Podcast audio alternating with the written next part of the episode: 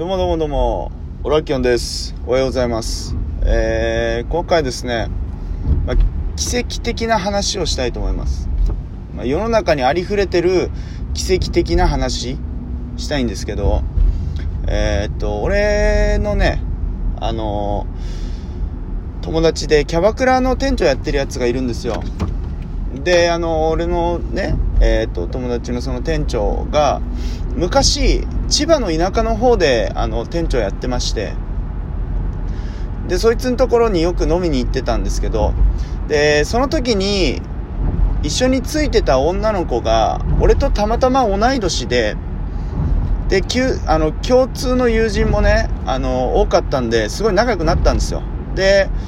ただでも別にこう、そっから、えー、て言ったらいいんかな。あの別に付き合おうとか、あとはなんかこう、一緒に出かけようとかは特に思ってなくて、ただ、お店に行ったら毎回こう、その子と喋るみたいな感じだったんですけど、あのーそれが大体2年前ぐらいなんですよ。で、コロナが来たじゃないですか。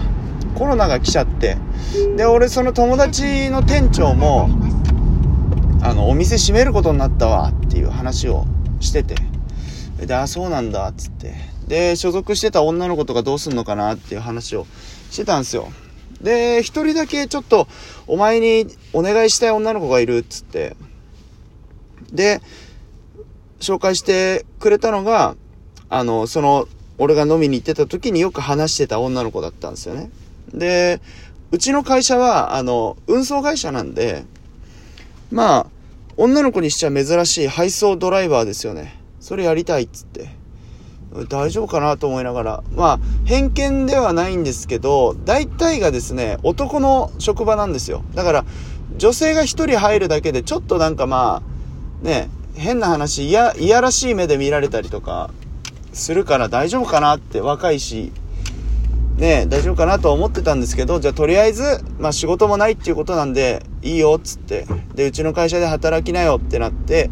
えーその女の子と、まあうちの会社でね、あの、研修することになったんですよ。で、俺がずっと付きっきりで教えてあげて、うん、あの、一週間ぐらいね。だったんですけど、あの、ある日、LINE が来まして、あの、すいませんと。あんだけ良くしてもらって、今更言うのも申し訳ないんですけど、って。あの、どうしても収入面でね、あの、この今のドライバーの仕事を続けていくと、収入面で、あの、どうしても生活がちょっとできないと。だから辞めさせてくださいって、まあ LINE が来まして、うん、なるほどなって。まあすごくいい子だったんでね、俺はちょっと寂しかったですけど、でもまあ収入が少ないって言われちゃったらもうそれまでなんで、まあその時俺はしょうがない、仕方ないなって、また何かあったら言ってよって。言ってね、まあ辞めることは OK したんですけど、ただね、その子のことがずっと忘れられなくて、っていうのも、あの、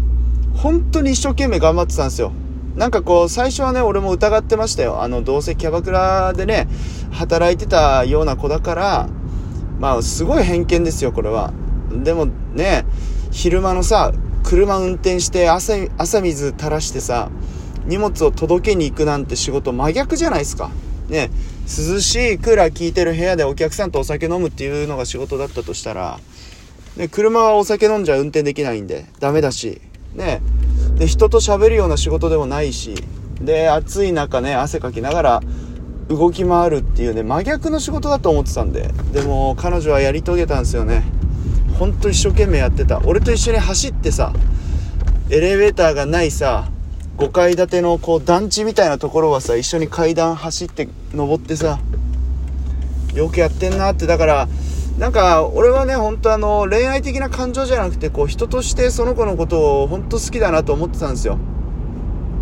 まあ、だから残念でしたけどね、辞めるって聞いた時は。んで、えーそっから、